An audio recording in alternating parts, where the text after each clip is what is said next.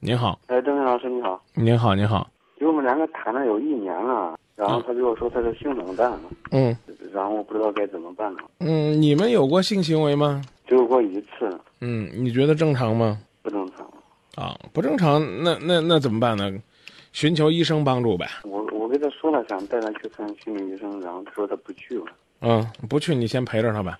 什么时候你能够你能够说话呢，在他心里边儿有分量了，可能他他他也许会愿意去看医生，而且他知道自己冷淡，我觉得他可能会看过医生，甚至了解这个状况，愿意和你在一起。然后那一次呢不太成功，是什么时候啊？两个月前嘛，啊，当时他告诉你了，还是什么时候告诉你了？后来他告诉我，后来是什么时候？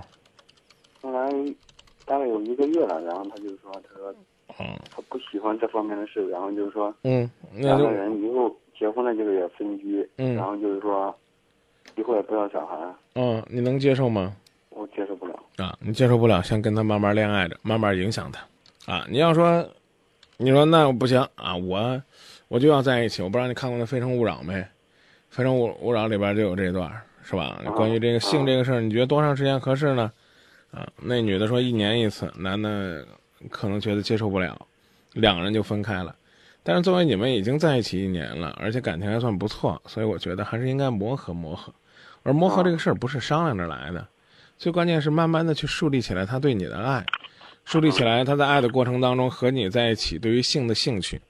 至于具体的问题，肯定得去找专业的医生来去做指导。还有其他问题吗？啊，没有没有，那好，谢谢你，邓明老师。那就这，希望你能够找到一个和他很好沟通的方法，然后呢，不管能不能帮他克服，最起码呢，先不要在情感上对你们两个造成隔阂。嗯，那好，谢谢你，邓明老师。不客气，也谢谢您的信任。